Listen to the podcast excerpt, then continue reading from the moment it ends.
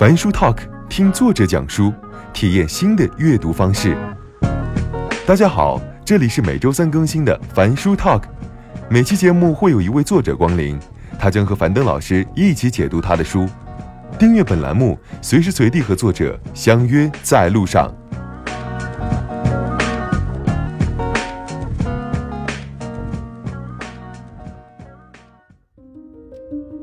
只有一个床，我就可以睡觉；我只要一本书，我就可以安心。你看，这就说明什么？并不是多就好。工作其实除了养家糊口之外，除了赚钱之外，其实还有一个让自己活得开心、活得积极，让自己看到前途或目标。同一件事情，想法不一样，心态完全不一样。你看，他就把一个痛苦的体验变成了一个积极的感受。这给天下的这个夫妻一个建议，就是你得感恩。那个娶的人嫁的人，为什么他可以嫁别人娶别人？嗯，所以能够组合在一起，就是中国人说缘分。缘分，这就是一个心理学很重要的现象，就是说你有这种求助的希望，呃，求助的动机和行动，基本上你这个病就会好。所以说，我们可以救人的。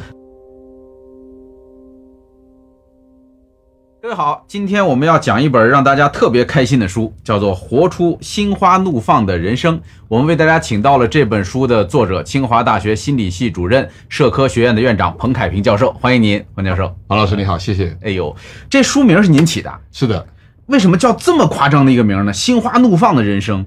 因为我们心理学有个概念叫做 flourishing，那是一个英文单词，原意是像花朵一样的灿烂。嗯，我觉得用心花怒放来描述，非常准确地表达了这个积极向上的、朝气蓬勃、生机旺盛的状态。呃，我觉得作为一个读者，可能会有一个疑问：第一个呢，就是有必要活得那么心花怒放吗？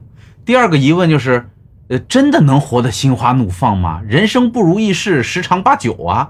这个您是觉得人就能活成这样吗？是的，就是说我们现在的科学研究证明，就是这样的一种状态，它对我们生活、工作、健康都特别有意义。嗯，同时呢，这个状态呢，有科学的方法去实现，所以我们认为是可以做到的，也应该做到的，所以才提出这样的一个积极心理学的概念。嗯，您您这些年来一直致力于把积极心理学在中国不断的推广哈，我相信也听到过很多质疑哈。是的，是的，说积极心理学就是让你高兴呗。对，这还用学吗？对吧？就是很，所以很多人把积极心理学等同于心灵鸡汤，是他觉得这东西没什么学术价值。是的，您今天跟大家讲讲积极心理学到底需不需要研究，需不需要科学？其实对积极心理学的质疑，其实不光是积极心理学，所有的心理学，我们人觉得都知道。嗯，为什么呢？因为它是我们自己的活动。对，我们思想也思考，我们还讨论，我们还分析，我们还有很多文学作品、艺术作品介绍人的心理是什么样子。对，所以这种自以为是的说法、想法、做法很多很多。嗯，所以心理学它是一个具有慈悲心肠，就说这些说的、想的、做的到底对不对？有没有证据？有没有方法？有没有逻辑？所以，幸福、积极、快乐，其实也是一样的问题。嗯，就是它是有科学方法去证明，也有很多的结论能够证明这种状态是存在的。嗯，它有生理的基础，嗯，它有身心的反应，嗯它有具体的后果，它能让你健康多活十年，它也可以多赚钱，嗯它也可以让你爱情关系更加的完美，嗯它让你的孩子更加健康。对，所以它是有一些依据，我们才说这样的方法是可以做到的。嗯，也应该去追求。所以不难的，我们以前是不知道。我读了一下这本书哈，这本书很实用，它不是一个学术书，是呃，它是一个积极心理学在生活当中的应用手册，是某种意义上讲是吧？是可以这样讲，是的，就是在各个层面上怎么应用积极心理学。是，那咱们先界定这件事儿哈，就是到底什么是幸福？是，就是幸福已经有。差不多上千个概念呢，就是在字典上啊、学术上啊都有很多的讨论。嗯，我把这个幸福定义为有意义的快乐。为什么呢？就是说快乐我们都知道的，对不对？嗯。但是这个快乐要有意义。嗯。就是我看着满味满桌的美味佳肴，肯定很快乐。嗯。因为我们人有这样的一种反应，好的东西肯定爱吃。嗯。但是如果你突然意识到你已经是两百五十斤了，那你肯定就产生不了快乐。这就是我们讲。就幸福，它是有意义的快乐，这反而是我们中华民族的智慧。我们把快乐和幸福用了两个不同概念来表述。英文其实不如我们的 happy 就是快乐和幸福同样的道理。哦，所以说要做中国人理解幸福是有意义的快乐。嗯，这是我的一个新的心理学的定义。呃，您在开篇的序言里边就讲到说，中国。社会上有很多人普遍的不快乐。是的，然后您分析了一下原因，我觉得这个就让我读了以后收获很大。对为什么我们很多人普遍不快乐？对，我觉得有多重原因，有社会的原因，有文化的原因，还有自我的原因。嗯，社会的原因呢，就是我们这个社会发展太快了，对吧？我们一直关注物质的增长啊，生活水平的提高，嗯，但是没有用心去欣赏一下自己内心的感受。我们很多人的工作是因为他对于事业发展有利，对于家庭养家糊口有帮助，对我们的收入有提升，这就是我们工作的目的和价值。有的时候我们要想一想，这工作能不能让自己活得很开心，活得很幸福？这个就是我们这个社会啊，有一些太匆忙变化，没跟得上。再一个呢，就是我们也做过调查，就发现我们中国人不幸福的原因，其实还包括我们的这种人际关系、社会关系。我们有太多的竞争，太多的比较，太多的攀比。我们老想上北大清华，其实没必要的，对吧？我们可以有一个很好的职业，只要自己是一个积极向上的、聪明智慧的、爱学习的人。呃，所以要学会用弹性的视角看待自己的生活，对，找更丰富的维度。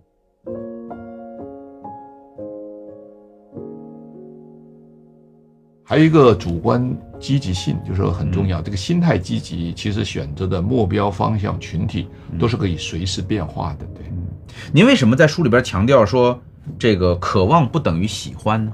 而这是一个很有趣的心理学发现，就是我们现在发现，就是我们喜欢一件事情和我们渴望一件事情是完全不同的神经通道。就是我们以前老以为，就是我喜欢的是我渴望的，就是说，呃，英文就是一个 need 和 desire 是不一样的。这个 desire 就是我们这个呃喜欢追求的一件事情呢，往往它不一定是我们生活中间需要的。你想想啊，有些事情你真的需要吗？比如说那么多钱，你需要吗？你也不需要吧，对吧？嗯。但它变成了我们的欲望，我们就觉得有一定要得到它。嗯。真正需要的是什么？真正需要的是感情，对不对？健康、愉悦、良好的人际关系良好的人际关系，对呃，一定程度的社会认可，对吧？这是很重要的。对于人来讲，这样的需要才是我们真正的需要。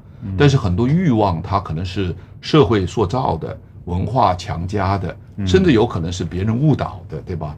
你一定要有兰博基尼，这就是这些广告商他误导我们要有这样的东西，甚至我们人类一定要喝甜的饮料。从进化的角度来讲，人类是不需要糖的，对。活下来是不需要糖，但是因为这么多年我们都觉得糖好，对。糖让我们觉得有力量，对。它就慢慢变成了我们的这个需要，其实它是渴望变成需要，嗯。所以这两个是不太一样，正确的区分我们想要什么，我们必须有什么，其实还是很重要的。所以第一章其实核心就是让我们树立一个正确的幸福观。对对对，要走出幸福的误区，就是什么意思呢？就是好多错误的想法呀，其实限制了我们的幸福感。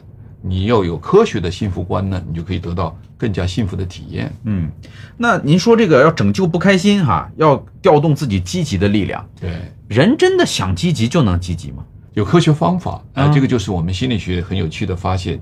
有一个心理学理论叫具身认知，嗯什么意思呢？就是我们以前老以为这个概念啊就在大脑里头，对存在海马系统里头，对其实它是以神经元的方式在全身激荡，它产生了一种生物电的反应。所以说知行合一是有道理的，所以叫具身认知，叫 embodied cognition。所以你如果做出这样的行动，你可以得到这样的一种反应，它二者之间相辅相成，它是相通的。不光是在大脑，不光大脑，它是全身活动。全身都能活动。对对对，达尔文就有一个很重要的理论，叫做肌肉反馈嗯。理论。他两一百多年前就发现了，就是你装出一种肌肉的一种体现，对。你的大脑会解读，你会开心。这就是为什么演员他能够哭，能够笑，嗯。能够疯，能够闹，主要是因为他知道了一些肌肉和躯体控制方法，嗯。所以他的形体表演、这个情绪调动，都是因为能够调动自己的身心状态，产生相对应的体验。体验。那比如说呢，就是比如说现在不开心了，对。他应该做些什么事儿呢？最快的啊就是这个嗅觉，就是我们人类的嗅觉啊，嗯。它是不通过大脑就产生作用的，因为那个有一个情绪加工的中心叫做杏仁核，嗯。杏仁核就在我们鼻子后面，哦。而且这个杏仁核在这儿，呃，在这个后面，鼻子后面。这样，哦。所有的其他感官都要经过大脑，比如说你你听到一个声音很开心，对不对？对？但你得想想是谁，为什么，对吧？但这个嗅觉很奇怪的，它是直接产生反应，所以这就是为什么闻到臭豆腐，我湖南人爱吃臭豆腐，嗯。即使我智慧上知道很香，爱吃，对不对？嗯，但是我闻起来还是臭，对，所以这就是我们经常讲，闻香可能是调整情绪的最快的方法，因为它立马产生作用。所以中国古代有一种说法叫“君子配香”，就是你要做一个堂堂正正的、积极向上的君子的话，你得配点香。所以家里准备点精油啊、香油啊、香皂啊，心情不好洗个洗个干干净净的澡啊，换上新衣服啊，闻一闻这个清新的空气啊，对。其实很让自己很开心。所以说这是最快的，而且立马解决问题，嗯，怪不得有时候拿那个刚洗过的衣服闻一下，会有很有幸福感。很有幸福感，很有幸福感。哦。特别是母亲闻着孩子的这个体味道。香，对不对？恋爱的这个伴侣搞一次浪漫的烛光晚餐，对吧？都有香气的。对所以庙为什么要焚香？教堂为什么要摆玫瑰花？英语为什么要说停一停，闻一闻玫瑰的芬芳？都是因为香气有这么大的作用。哦，还有一个就是深呼吸。其实我们人类有这个呃交感神经和副交感神经，对吧？一个是让我们激动兴奋，一个是让我们安静。嗯，那么当我们副交感神经激活的时候，人心情变得很好。所以你呃生气的时候，一股怒气胆边生，对，猛吸一口气，那么也可以让安静下来，都是解决情绪的方法。所以有一些科学方法，以前我们都没有研究，也不知道，所以说大家就靠自己的经验、道听途说的说法来让自己开心。那这里边接下来我看就是各个生活层面的应用了。首先是职场哈，对，呃，现在大家在职场当中普遍有一种焦虑感，就是一方面呢，很多工作在消失，啊，人工智能在不断的替代人类哈。是的，另外一方面呢，这个呃经济的压力挑战也很大，很多人把工作当做一种生活的必必要之恶。对。就我为了养家糊口，我没办法，我忍着这八个小时我就这样，对吧？那怎么能够在职场当中找到那种幸福的心花怒放的感觉？我觉得就是一定要意识到工作的目的是什么，就是说工作其实除了养家糊口之外，除了赚钱之外，其实还有一个让自己活得开心、活得积极，让自己看到前途或目标。所以我经常讲，就是说一个特别重要的职场训练，就是要知道自己工作除了收入之外还有什么别的意义，这个很重要的，就是这个工作让我有好的团队关系。这个很重要，工资不高，但是我的团队成员对我很好，或者说这个工作让我有一种社会的尊重，嗯对吧？我在这个企业工作，虽然工资不高，但这个企业是国家的重点企业，嗯它能够为国争光，它能够为民造福，这样的意义感也很重要。这是为什么以前我们中国的工人阶级虽然工作很苦，嗯但他觉得我的公司是国企，是国家的重要的支柱。我们还真的要相信，就是这个意义对人的重要性。我们以前嗯老把它看扁了、看低了，对是因为你没感受到这个意义。所以人要活出工作的意义出来，嗯所以知道它的这个价值，知道它的意义，知道它对我自己的帮助，对国家的帮助，嗯其实是很重要的工作的幸福。这是第一条，就是一定要找到工作的意义，嗯这个很重要。第二个呢，要找到这个成长的路径，嗯就是说我们人其实要想一想，你将来会退休，你将来会变老，这个工作它有没有前途，它有没有对我自己终身的价值，嗯其实还是很重要的。所以我们一定要找一些能够长期做下去的事情。嗯现在有些行业赚快钱，对吧？嗯坑蒙拐骗，对可能一下子让你赚很多的钱，嗯但是一旦这个公司垮了，你就没有前途啊！你那个阅历、你的简历都不好意思拿出去，我跟这个公司工作过，嗯那你就没有必要嘛。所以说，人一定还是要放长远，放长远。这个会不会也跟心理学里边讲的那个延迟满足感是有关系的？对，叫自控能力。对第三个就是我刚才说的这种自控，就自我的心态调整嗯也很重要的。就有的时候，其实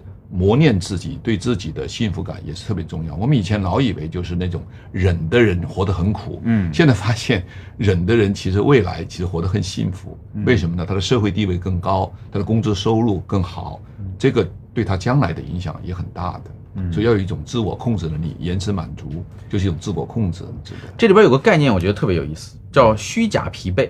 嗯说你可能是虚假疲惫，这什么叫虚假疲惫？虚假疲惫就是实际上是不开心、不愉悦，它不是真正的疲劳，它是一种心理上的一种疲劳。是你自己丧。对，还有一个我们的错误认识的是把这个时间长度作为累的标准，嗯，就是说你一天工作十八个小时，你肯定很累，对，但是有的时候你开心的时候，这十八个小时一晃就过去。一晃就过去了。对，所以说心理学强调就是主观感受、心理感受，但是我们很多人比较实在，要看这个钱多少，时间多长，对吧？对他把这个来定义我们的累还是不累，其实心累才是真正的累。其实核心是你的看法。哎，对，就是是你看待事物的能力，是的，是的，而不是那个事儿本身。那个事儿本身并不带有什么独特的性质。是的，是的。你的朋友不给你打电话，这是个不好的事情。对但是你想起来，可能是他出什么事儿了，嗯你就会去关心他，对吧？嗯你的朋友不给你打电话，你认为他不理你了，对那你的态度、你的感受就很不好。所以你看，同一件事情，想法不一样，嗯心态完全不一样。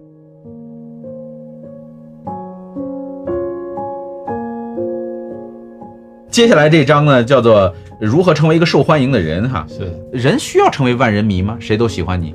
呃，这个其实就是一种心理感受。嗯，呃，人理论上来讲是不需要的，对，但你感觉人人爱你的话，这个感觉很好，哦所以他这个心理需求。谁都不喜欢被拒绝、被抛弃。你可以想一想啊，对。如果大家开会偏偏不叫你，朋友们吃饭不带你去玩儿，对。这个时候你感觉很难受的对，甚至会产生一些生理上的一些问题，所以会全身发抖啊、发冷啊哦、气出、气结啊等等。那那有的人就觉得他融不到别人那个圈子里去啊，就是他觉得我不爱跟他们社交，但是又难受又孤独，是的这种怎么解决呢？就是这个时候，就是你得改变，就是费斯廷格的方法嘛，你得做三件事情。嗯，第一个呢，你得改变你对他们的认识，嗯对吧？你不愿意跟他们来往，是你觉得他们不配、不好、不值得，对吧？嗯对改变认识是第一条。对，你可以发现他们的优点，你发现他们的特长，你找到一个可以喜欢的人，对吧？也可以混进去。第二个，改变自己，这也可以，对不对？有的时候就是，也许我得改变我的性格，也许我改变我的行为习惯，特别是就是行为习惯是可以改的，性格很难改，但是生活习惯、行为习惯是可以改，特别是聪明的人、智慧的人，有这个自我自控能力的人。所以说，改变他人，改变自己，改变场景，什么意思呢？就是说。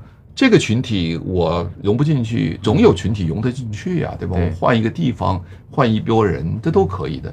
这就是菲斯廷格他有一个叫做认知失调理论，嗯就是凡是出现我的欲望或者行动有矛盾的时候，肯定产生认知失调认知失调。这个时候呢，我就改变它，改变我，改变场景。其实每个人都对社交有多多少少的恐惧。对，我我见过很多人很羡慕别人，说你看人家都是 party animal，对吧？人家都特别善于社交。对其实我说没有人天生的是 party animal，嗯，大部分的人在社交之前都会有点紧张。对，你像我，大家会觉得我好像很愿意社交，其实我很我很不喜欢去参加社交。但是后来我慢慢怎么说服自己呢？就是觉得你去了那儿，你也可以做你自己，对，你你不用跟每个人都认识，你也可以只跟一两个人说话。是但是今天晚上就会有收获，是，所以慢慢的做一做，你就没那么紧张。对，就是行为可以改变自己的心态。就是对很多时候我们老以为是性格决定的，其实是行为决定的。哦，对，皮特森教授他就发现，就是我们老以为内向不好，尤其在美国社会，嗯都是鼓励多说、多讲、多泡、多走，对吧？就是那种外向行为。所以有一种说法就是外向有优势，但他发现真正做大事业、做成功的人，其实是能够选择孤独的人，就是他能够在繁忙中间找到自己安宁的心地心境，他能够在人群中间读书，对这样的人其实他有优势。就是说内向其实也是可以改变的，就是你可以选择做不内向的事情。您刚说那句话特别重要，就是我们都以为是性格，对，其实是行为。其实是行为，对如果你认为它是性格，那它就不动了。对，变不了，我们中国人讲叫江山易改，本性难移是，这句话太可怕了。太可怕，对这句话使得所有人停留在原地动不了了。对但是如果您今天听到彭教授讲说，其实是行为，对只要你改变你的行为，对，你就改变你的心境，慢慢就变了。就变变了。呃，接下来一章讲婚姻的哈，是就是寻找真爱。呃，理想中的他只能来自星星吗？对，就是这是一个玩笑了。找对象是个很难的事儿，其实是的，是啊。我认真算了一下，每六千个就有一个适合你的好配偶。哦所以这给天下的这个夫妻一个建议，就是你得感恩那个娶的人、嫁的人。为什么？他可以嫁别人、娶别人，嗯所以能够组合在一起，就是中国人这缘分。缘分，就每个人可以选择的最佳配偶，比你想象的多得多，能够走在一起，真的就是缘分。但是我们心理学发现，就是离婚多了不好，哦就是第二次婚姻呢，一般来讲比第一次婚姻可能要好一些，因为有经验了嘛，对吧？被调教过了，所以说第二次婚姻通常比第一次婚姻要幸福。哦就是如果你是老离婚，那肯定是不幸福，这六千个人分之一，这怎么找啊？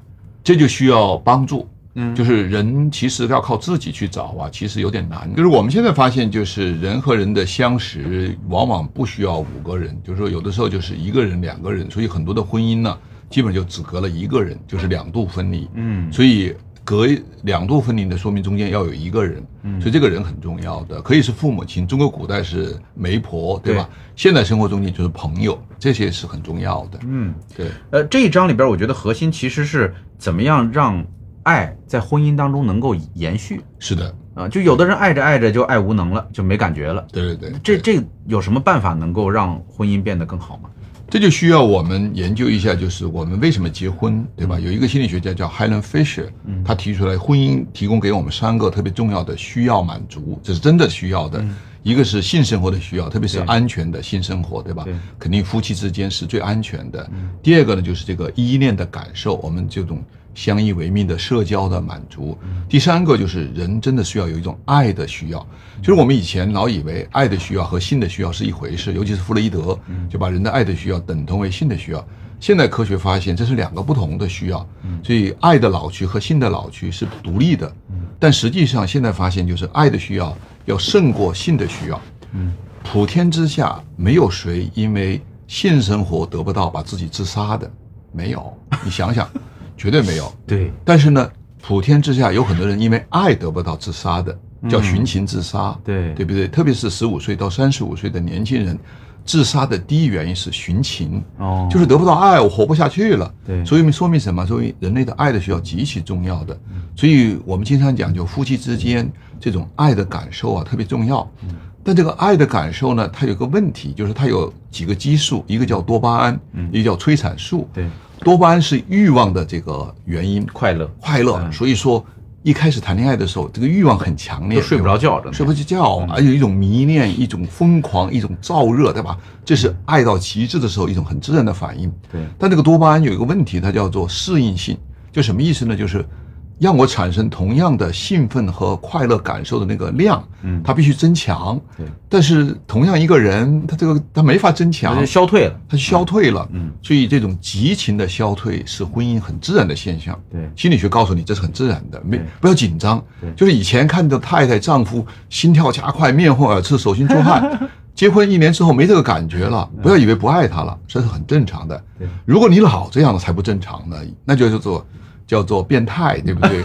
看着七八七结婚七八年了，看着这个还像小孩一样的那种激动，嗯，那我无法安静下来，无法追求自己的事业，特别是无法照顾孩子，因为照顾孩子也需要这样的感觉。对，所以说从进化的角度来讲，有了孩子之后，对自己的丈夫和夫人丧失这种激情是很自然的，是人类的一种设计。设计对，这是一个非常科学的设计。这个设计是让我们更爱孩子，嗯，要不然的话，我们老是两人在一起，这个孩子就没法得到爱。但是有一个很重要的激素，也是爱的体现，叫做爱的激素，因为叫 oxytocin。我们把它翻成催产素呢，是不科学的，它是爱的激素，它让我们永远产生一种温暖的感觉，一种激动激动的感觉。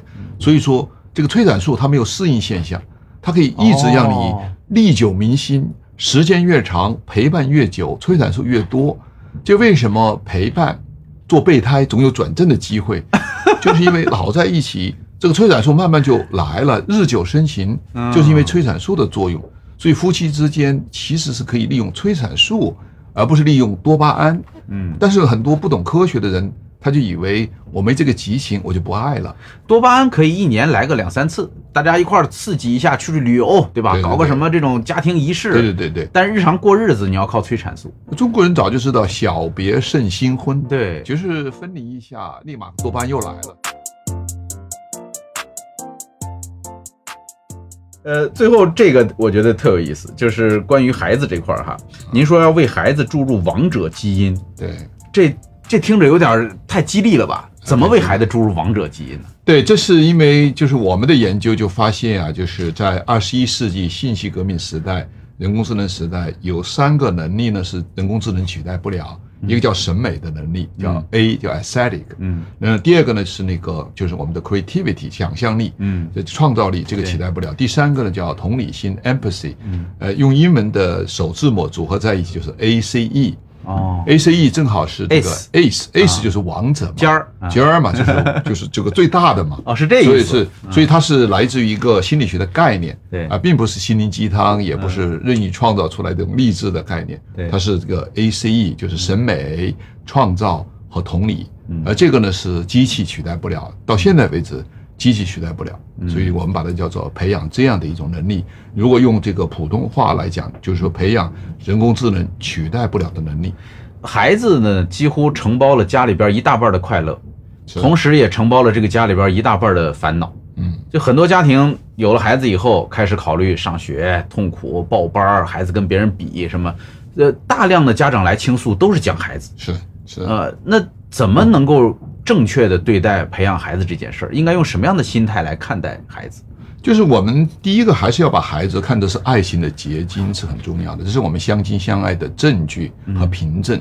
就是在我们心理咨询中间就发现，就是夫妻之间离婚劝阻他们离婚最有效的方法就是孩子。嗯，讲两人的感情道德其实都没有用的。嗯，但是你们相亲相爱，产生了这么一个孩子，为孩子的好，为孩子的未来着想，夫妻之间相守在一起的概率提高很多。所以说，第一个很重要的认识，这是爱的结晶。呃，如果这个孩子不是爱的结晶，一般来讲，这个关系就很难维持。所以，能够意识到这个孩子是我们联系两个人的纽带，这是第一条，对吧？第二条呢，就是孩子的成长其实是一个长期的过程，在某种程度上，它也是我们未来幸福特别重要的保障。小小的时候，孩子带来的烦恼是多一些的，确实这样，对吧？他要哭要闹，你得陪着，你得照顾，甚至影响夫妻之间的夫妻关系，还有这个家庭的经济负担等等。但是其实孩子到了一定年龄，他会有自己的自主性、独立性，他有自己的爱好，他带给我们的快乐、幸福会越来越多。所以说，对于年轻父母来讲，这样的一种长期发展观念，了解儿童的成熟成长的心理学，其实很重要的。第三个很重要的方法就是要学会创造一个爱的环境，就是家庭其实是一个爱的环境，孩子在里头可以扮演很重要的作用。这个环境在的话，其实你回家就感到很温馨、很快乐、很幸福。嗯现在我们没有这样的一个爱的环境，我们把家当做休息的地方、放松的地方，承担做父母、照顾孩子责任的地方。这个时候，你那个爱的感受就没有了，对吧？千里在外，其实家是我们爱的归属，这个概念其实很重要的。当然，还有一个就是要增加一些技巧和方法。嗯，这个方法呢，就包括一定要有保证自己的足够的休息。第二条呢，就一定要有这个充分的沟通和交流，就夫妻之间要讨论一些问题，要分享一些困难，别老自己扛着，嗯要扛着扛着受不了了就责备对方，对吧？他有一定的这种抱怨，有一定的这种责任的分享，其实也很重要的。所以有一些小的技巧，呃，值值得我们去探索，值得我们去实践。彭老师今天在节目开始之前讲了一段话，我印象特别深。他说，一个人只要愿意拿起求助电话，其实那个心理的病也就已经好了一半了。对。您是做了一个求助热线是吧？当时对，就是这次新冠病毒疫情期间，我们清华大学心理学系和北京幸福公益基金一起做了一个叫做心理危机干预热线，嗯主要是给那些受心理疾病影响的人需要求助的话，可以找我们打电话。嗯，那么这个热线也工作了一百二十天，因为是危机期间嘛。对，那么现在发现一个有趣的现象啊、有意义的现象，嗯。就是只要是求助了，基本上就没有问题了。对，包括一百三十八个特别严重的，我们出动了医院、警察来救的人，只要他打了电话，基本上都救过来了，没有问题。我们意外的发现，就是同时间还有很多人不打电话，结果出了很大的问题。这就是一个心理学很重要的现象，就是说你有这种求助的希望，呃，求助的动机和行动，基本上你这个病就会好。所以说，我们可以救人的。为什么我觉得这个东西拿来做咱们今天这个节目的结尾特别重要呢？就像您一开始讲的，很多人对于幸福这件事儿根本就不敬畏，对，不当回事儿，是进而呢不了解，是，不了解不学习，最后不求助。对不求助的结果就是自己直到出了事儿，形成了抑郁症，形成了各种自杀的尝试等等，是的，造成悲剧嗯。呃，所以我们为什么要不遗余力的去讲这些书，推动这些书？其实是希望大家能够意识到这是一门科学，对。这是一个可以求助的对象，是。所以希望大家能够更多的相信和了解心理学，是。尤其是积极心理学给我们的生活所带来的改变，愿意伸手去拿起那个电话求助，本身就已经治愈了一半。是的，嗯对，就总之，我是觉得您这个书呢，是一个向大众介绍积极心理学的使用方法的一本非常好的书籍。接地气。嗯，然后你在这里边就能够查到相应的问题，这个问题应该怎么做，那个问题有什么样的建议。对对，而且我觉得您给的答案都是呃超过我的想象的，就是直接给到理论层面，然后从理论层面说，你就会发现不需要说实操，对你把理论的事儿想明白了，对实操就会了。对实操是你自己的事儿。对对对，嗯这就是我们中国人说的这个“师傅领进门，造化在个人”。嗯其实我们中国人早就知道，真正的知识永远是大道理。为什么呢？因为要靠你去领悟，要靠你去实践。再好的方法，你不学，你不信，一点作用都没有的。嗯所以这本书确实是一个人生的伴侣，也是一个行动的指南。所以我建议大家不要着急一口气看完，嗯就是有闲的时候、有空的时候、有需要的时候看一看，然后慢慢的看，永远是你的枕边书。所以我们这个书的名字叫做《推荐给中国青年的幸福枕边书》。哦而这个李清照说的很好啊，就说枕上诗书闲处好。对什么意思？就是枕上的书，有闲的时候看是最好。谢谢，谢谢彭凯平教授带来这么好的书给大家，感谢您把积极心理学在中国不遗余力的这种推动，然后顶着很多的质疑，因为谁都能插上一嘴说这样的东西。呃，我觉得咱们一块儿努力，让更多的人能够知道积极心理学，能够活得更加阳光和积极。谢谢樊老师。嗯，谢谢您，谢谢冯老师，谢谢。